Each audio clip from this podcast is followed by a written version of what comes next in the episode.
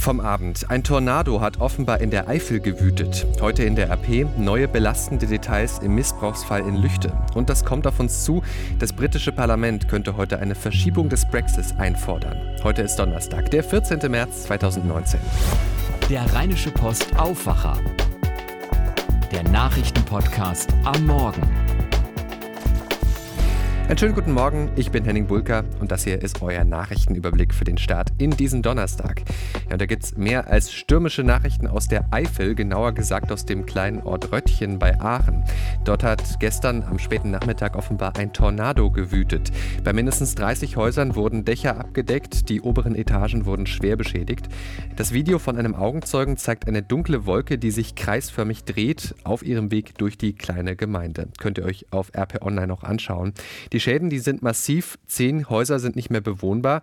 Das sieht hier aus wie in einem Kriegsgebiet, hat uns der Einsatzleiter der Feuerwehr gesagt. Wie durch ein Wunder ist aber nur eine Person leicht verletzt worden. Für die Betroffenen in Röttchen ist ein Betreuungslager in einer Grundschule eingerichtet worden. Die Feuerwehr, die war auch noch über Nacht im Einsatz. Geknickte Gesichter heute Morgen bei allen Fans von Bayern München. Vorbei ist es mit der Champions League für diese Saison. Gestern Abend haben die Bayern gegen den FC Liverpool verloren im Achtelfinal-Rückspiel mit 1 zu 3. Bayerns Trainer Nico Kovac bei Sky mit klaren Worten. In zwei Spielen waren sie die bessere Mannschaft. Sie haben uns gut zugestellt. Wir haben es nicht geschafft, äh, ruhig rauszuspielen, beziehungsweise auch äh, dann dort Levi ins Spiel zu bringen, beziehungsweise auch zu unterstützen. Und ähm, ja, deswegen haben wir auch verdient verloren. Zum ersten Mal seit acht Jahren schaffen es die Bayern damit nicht übers Achtelfinale hinaus. Mehr zum Spiel und zu den Hintergründen findet ihr bei uns. Wenn ihr gestern Abend Freunden oder Familie bei WhatsApp schreiben wolltet und das ging aber nicht, ja, ihr seid damit nicht allein gewesen. Viele Nutzer von Facebook, WhatsApp und Instagram haben gestern über massive Probleme geklagt. Das geht aus Meldungen beim Portal allestörungen.de hervor. Teils konnten sich Nutzer nicht einloggen, teils gab es Probleme mit Sprachnachrichten. Facebook hat die Probleme auch bestätigt. Ein Hackerangriff stecke aber nicht dahinter, sagt das Unternehmen. Schauen wir auf das, was ihr heute in der RP lest. Ja, und da steht der Missbrauchsskandal von Lüchte im Mittelpunkt. Was war passiert? Auf dem Campingplatz an der Grenze zu Niedersachsen, da wurden über Jahre hinweg mindestens 31 Kinder missbraucht und dabei gefilmt. Drei Tatverdächtige sitzen deswegen in Untersuchungshaft. Das Problem, ein ganzer Berg an Beweismitteln ist aus einer Asservatenkammer der örtlichen Kreispolizei Lippe verschwunden, bislang spurlos. Heute nun befasst sich der Innenausschuss des Landtags mit dem Fall. Minister Herbert Reul wird sich äußern zu einem Fragenkatalog Katalog der Grünen. Wir konnten schon vorher in die Antworten reinschauen und da wird deutlich, weil die Polizei so geschlammt hat mit den Beweismitteln, da steht die Staatsanwaltschaft bei der Anklage vor echten Problemen. Denn Erst seit Ende Januar hat die Polizei Bielefeld den Fall übernommen. Vorher war aber laut den Antworten nicht sichergestellt, dass die Beweismittel vielleicht nicht manipuliert worden sind. Also fast zwei Monate lang war das nicht sichergestellt. Und das macht diese Beweismittel nach Einschätzung von Strafrechtler Klaus Bernsmann von der Uni Bochum schwer vor Gericht verwendbar. Die Grünen kritisieren den Vorgang. Die Chronik der Ereignisse belegt, dass der Innenminister die Tragweite des Skandals viel zu spät erkannt hat, sagt die innenpolitische Sprecherin der Grünen Verena Schäffer. Die Sitzung des Innenausschusses ist heute Mittag. Neuigkeiten zu dem Fall lest ihr dann natürlich auf RP Online. Ja, diese Nachricht, die hat viele Anfang dieser Woche schockiert. In Grevenbruch hat ein 83 Jahre alter Mann einen tödlichen Autounfall verursacht. Er verlor die Kontrolle über sein Auto und erfasste vier Fußgänger. Darunter war eine 92-jährige Frau. Sie ist später an ihren Verletzungen gestorben. Nach solchen Fällen, da wird dann immer wieder viel darüber diskutiert, ob ältere Autofahrer nicht besser den Führerschein abgeben sollten oder gar müssten. Meine RP-Kollegin Claudia Hauser hat sich damit genauer beschäftigt. Claudia, erstmal ist ja die Frage, sind ältere Autofahrer denn wirklich eine Gefahr? Nein, das lässt sich auf keinen Fall verallgemeinern. Ähm, viele ältere Menschen fahren sicher einwandfrei Auto.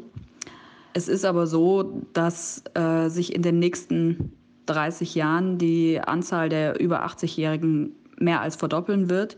Und es ist heute schon so, dass drei Viertel aller Unfälle in ganz Deutschland an denen über 70-jährige Fahrer beteiligt sind, ähm, auch von ihnen verursacht wurden.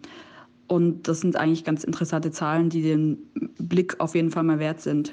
Schwierig ist das Thema natürlich äh, auch für Angehörige, die dann Bauchschmerzen bekommen, wenn zum Beispiel der Vater oder die Großmutter dann doch noch mit dem Auto fährt. Ähm, Claudia, du hast auch mit jemandem gesprochen, der genau so einen Konflikt mit seiner Mutter hatte. Wie hat er das denn erlebt? Er hat mir erzählt, dass es für ihn und für seinen Bruder sehr schwierig war, die ganze Situation die Mutter war immer eine sehr freiheitsliebende Frau, die ihr Auto immer hatte. Und die hat natürlich erstmal gesagt, Jungs, was wollt ihr von mir? Ich bin schon Auto gefahren, da wart ihr noch nicht mal auf der Welt, lasst mich in Frieden. Und sie hat erstmal freiwillig überhaupt äh, nichts getan.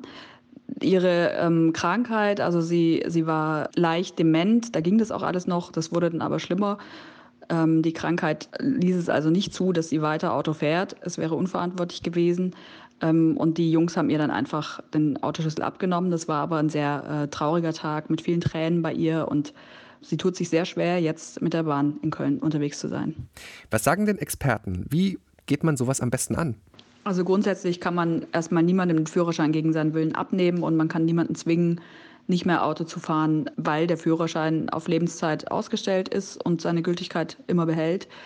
Äh, man kann also, das sagen Verkehrspsychologen auch, nur erstmal versuchen, an die Vernunft des Seniors zu appellieren und Sätze sagen wie, ähm, pass auf, ich will nicht, dass du bei einem Unfall verletzt wirst oder ich weiß, wie schlimm es für dich wäre, wenn jemand deinetwegen zu Schaden käme. Oder man kann auch drastischer werden und sagen, pass auf, ich will nicht, dass deine Enkel noch mit dir Auto fahren, das ist mir zu unsicher. Und dann soll man sich Verbündete suchen, weil es oft so ist, dass Freunde oder vielleicht auch die Enkel einen besseren Zugang haben als man selbst, weil man selbst in einer zu engen Verbindung ist mit den Eltern. Claudia Hauser, besten Dank. Schauen wir jetzt auf die News, die heute noch anstehen an diesem Donnerstag. Ja, heute vor einem Jahr ist Angela Merkel zum vierten Mal zur Bundeskanzlerin gewählt worden. Wirklich nach Feierlaune ist ihr heute aber wohl nicht. Zu ernst ist das Thema, mit dem sie sich heute beschäftigen muss, nämlich der hohe Treibhausgasausstoß im Straßenverkehr.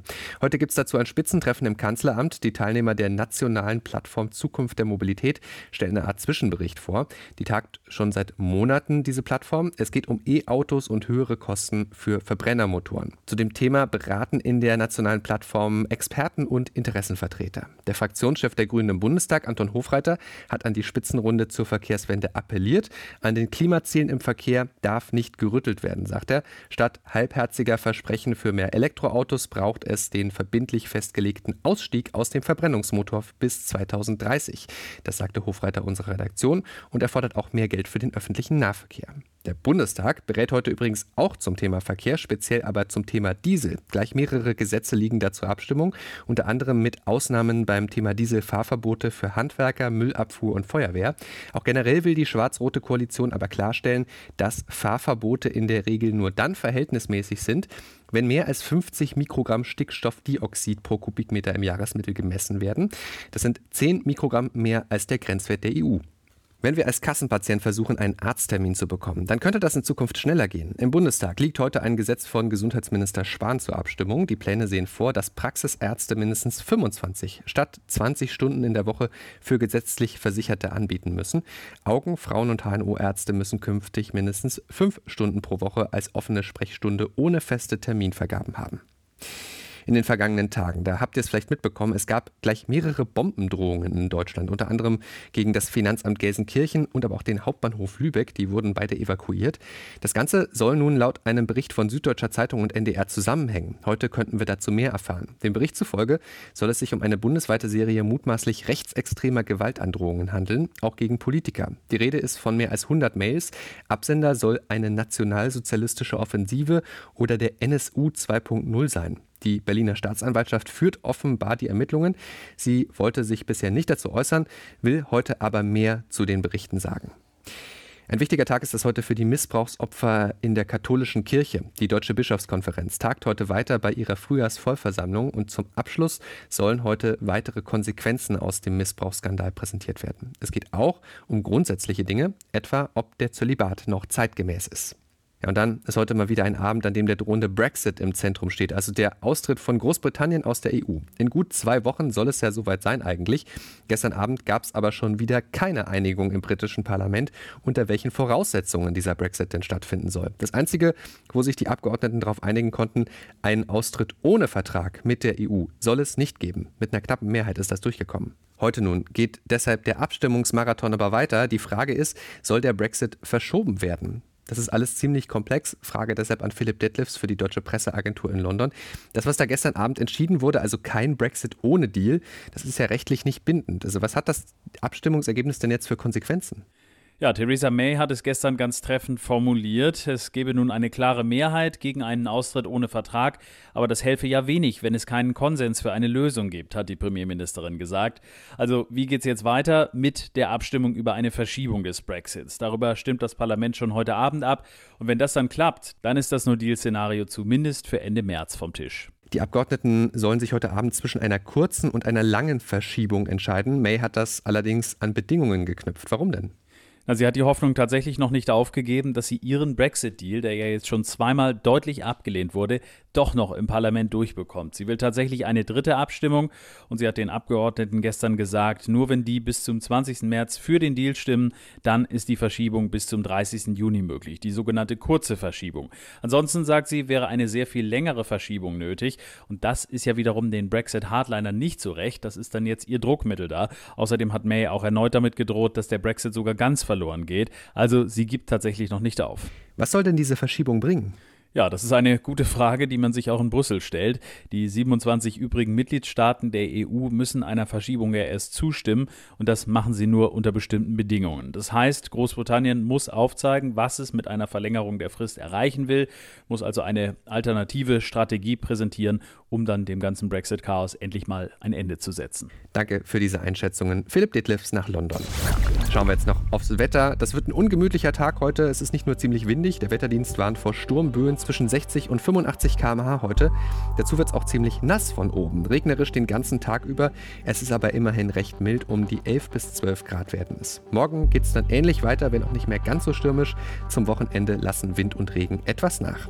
Das war der Rheinische Postaufwacher vom 14. März 2019. Wenn ihr Feedback für uns habt, dann schreibt uns gerne an aufwacher.rp-online.de. Ich bin Henning Bulka. Habt jetzt einen guten und erfolgreichen Tag. Ciao, ciao. Mehr bei uns im Netz www.rp-online.de